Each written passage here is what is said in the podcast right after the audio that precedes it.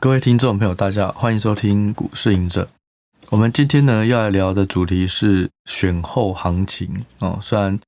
已经距离选举完一阵子了，但是也帮大家整理一下哦，我对于选后的行情的想法。最主要就是当这个呃执政党继续执政，那他所原本所支持的政策可能就会继续延续下去哦。所以我们来看一下到底。之后在投资上要留意哪些东西？哦，那嗯，我看一些新闻啊，或者是看一些嗯一些人在讨论，都会把过去选举哦选举后上涨的几率把它统计出来。我看到有一个是说近五年的选举日哦，台股哦选完的后三十天的涨跌幅哦上涨了三次，下跌了两次，但是呢上涨的时候平均是涨七趴。下跌呢是平均跌两趴，那大家就觉得，哎、那所以选后好像都会比较好哦。但是我觉得不要太相信这些数据。一方面呢，样本数还是太少，因为选举不是每天都会发生，其实都是几年、几年、几年哈会有不同的选举哦。第二个就是说，每一个每一次的选举，不同人胜选哦，他们有利的产业也都不同，所以基本上就算哦，你可能。买到的是这个选后行情，可是因为你押错产业，所以有可能并没有太好的表现。所以我认为，刚这种统计数字哦，参考就好了哦。那这次呢，这个赖清德嗯跟这个萧美琴呃他们选上了，我觉得大方向基本上就不太会变哦。第一个哦，就是靠近美国，也就是科技股这边还是会比较好的，因为民进党还是比较偏。美国嘛，那美国基本上它就是不断的有中美贸易战啊，一些方式去，嗯，阻挡中国的科技不断的快速进步发展哦，所以它会倚重于台湾的科技哦，科技岛这个能量，所以认为还是对于科技股哦，会是一个比较正面的发展。那他们也会比较远离中国哦，所以呢，对于传产股来讲哦，也会有一些影响。那我后面也会针对一些政策开始去做一些讨论，哪些产业可能嗯值得留意或是要提防的哦。那不过呢，因为这一次的选举很特别哦，就是说哦，总统虽然是民进党哦，可是以立法院来讲，可能可以主导大局的会是国民党哦，所以变成是过去的很多政策，你到立法院的时候，它并没有过半，所以有可能还被推翻等等。所以我觉得这个是。比较有趣的就是之后大家会觉得啊，绿色通常政府它所提倡、所主导的政策，通常都会有利于那个行情。可是就像之前有云豹的一些呃事件啊，或者说绿能啊，有一些利益的这种输送的疑虑，那可能这次在野党在立法院对于这些政策就不一定认同哦。所以我觉得大家要先了解说执政党它的政策对于产业政策在哪里，但是另外同时也要留意。在野党的态度是什么？执政党都一直想要零的碳排放，然后要废核哦。但是在野党他们可能是想要重启核能的哦。毕竟要做这一块会比较，如果你要达到零碳排放，其实还是比较有机会达到。不然真的太难了，你光靠太阳能、风电真的太难了哦。那国际很多国家基本上对于核能的依依赖度也是又慢慢的上升哦。所以同样一个政策。还是要考虑到在野党啊，或是立法院他们到底有没有通过为主啊。好，那嗯，这次的选举会有一个特色啊，有一个特质，就是说我们之前在讲的，曾经有一集讲过逆全球化，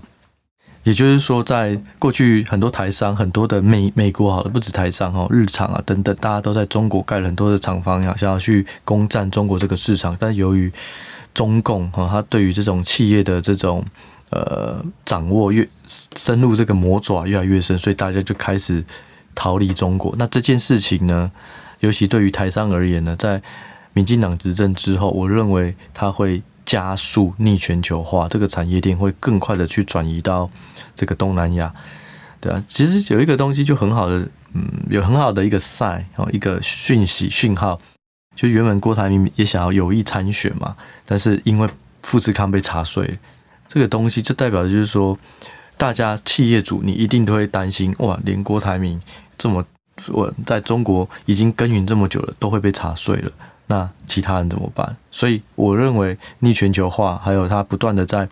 东南亚。扩厂这些事情会持续发生，然后呢，他们的客户像 Nike、艾迪达，他就会要求说：“哎，台湾这些代工厂啊，儒鸿啊、居阳啊，你们不能只有在单一市场，你一定要到其他。”所以开始东南亚，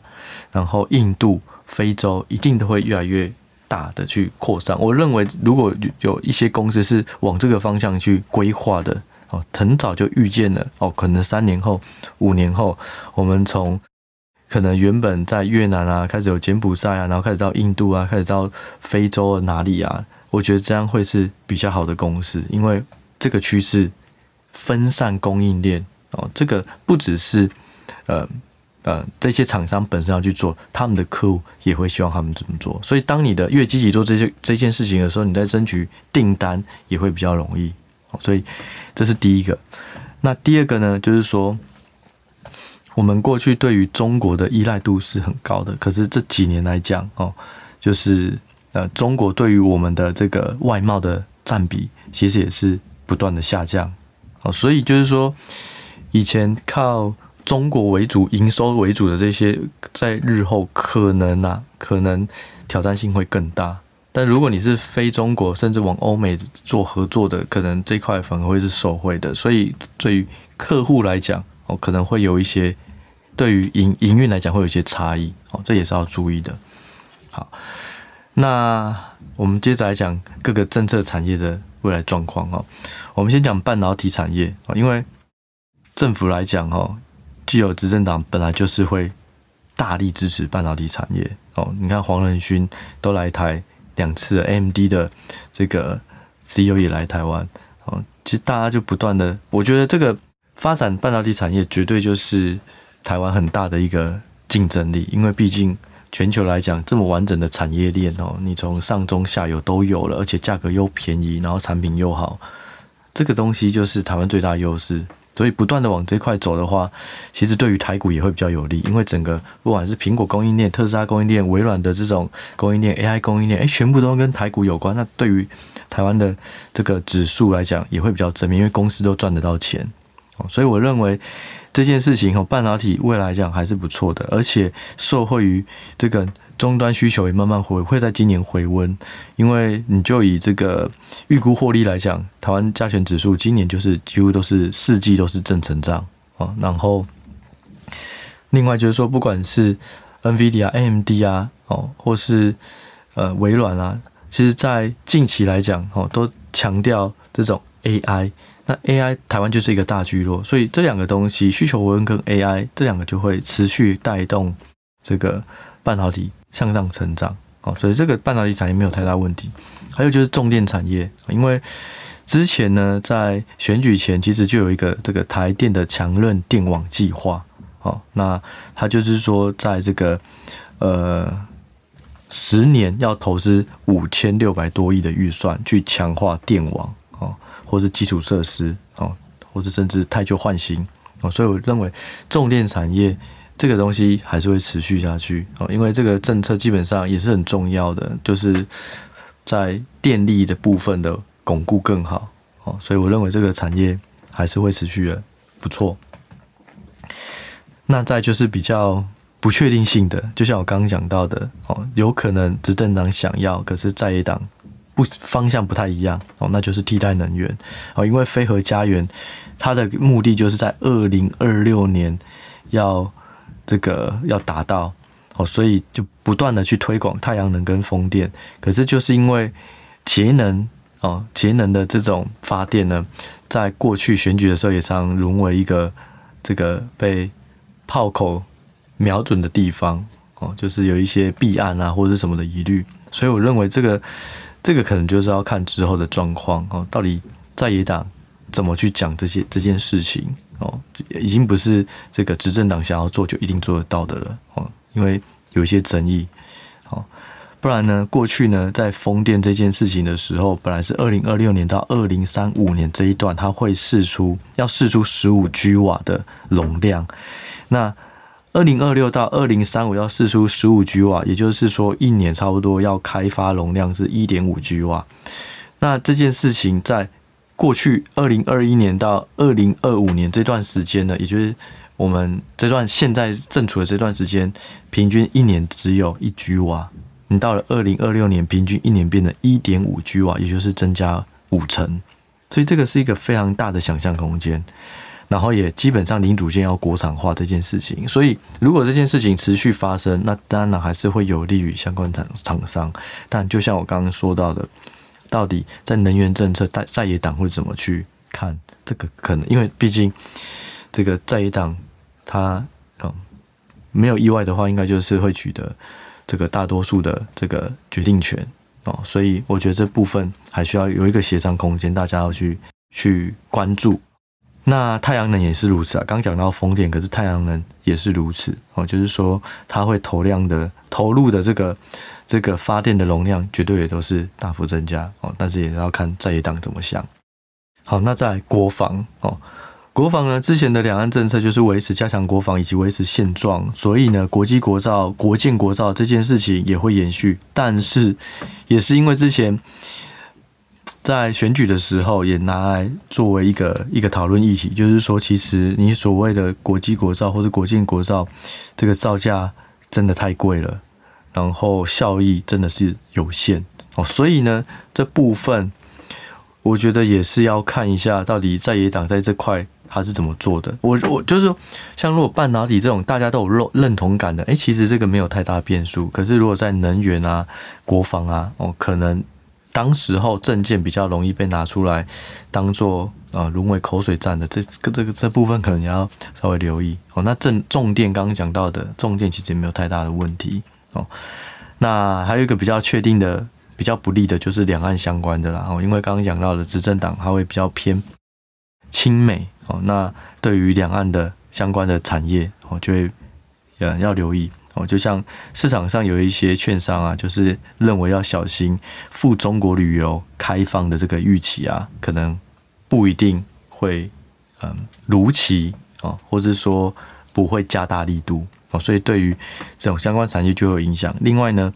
这个 ECFA 的早收清单有扩大终止的话，哦，它基本上也会对于塑化、纺织啊，哦这些都会有一些影响。那什么是 ECFA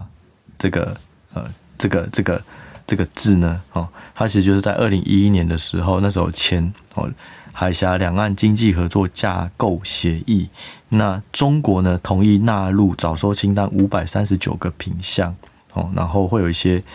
优惠哦。那但是呢，如果这些关税优惠终止呢，哦，你很多的产业它的税率就被提高哦，所以就会影响那个产业的成本结构。所以这个就是要留意。那这些产业大部分都是属于传产居多，所以我才一开始来讲，如果你是靠近美国，就有利科技股。然后远离中国，你就会比较不利这种传产股哦。所以，但是，但传产股有很多种类，还是要针对于每个种类的特色特性去做研究啦。好，所以呢，以整体来看哦，我认为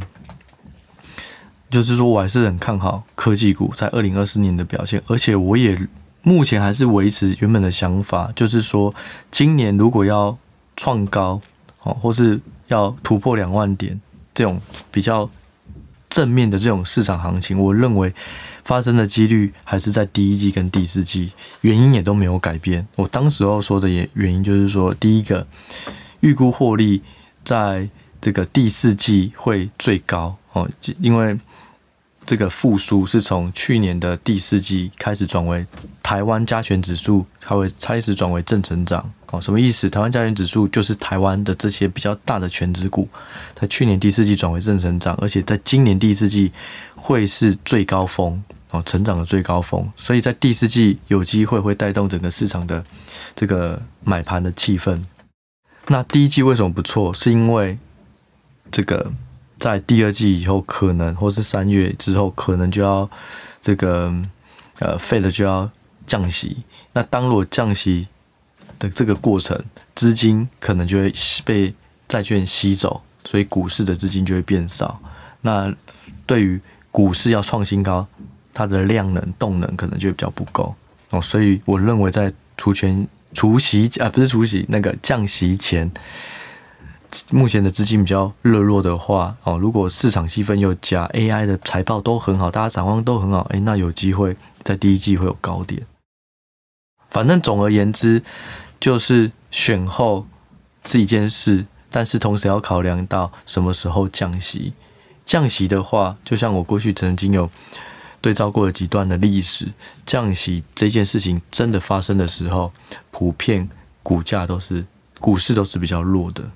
哦。但是因为第四季会是一个最高的成长，所以有可能会有一个比较强的买盘。所以我认为一四季哦，就以目前的想法。那对于选举来讲的话，还是有利于半导体、船产就要小心慎选哦，就是要选比较不会受到政策影响的哦。那另外呢，重电也是可以持续去耕耘或是去找的，但是都要留意哦。只要题材过热的时候，都不要轻易的去接触它。我自己的认为就是，只要本益比未接超过三倍以上。哦，拜托，请冷静哦，就先不要，什么都不要碰哦，就是先等它继续飙涨没关系，要让它涨，因为你要涨越多，股市跟地球一样哦，都是有地心引力的。你火箭要起飞，你要再飞到外太空，那你的燃料就要更多。燃料是什么？就是资金，就是钱。你如果燃料不够，你就烧不上去，你就没有办法再往上喷发喷射。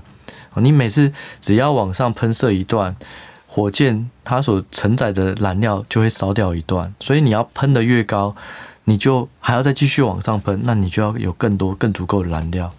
所以我认为就是股价涨高就是要小心。那我会以本益比未接三倍作为一个危险的警戒值，因为我之前有提过嘛，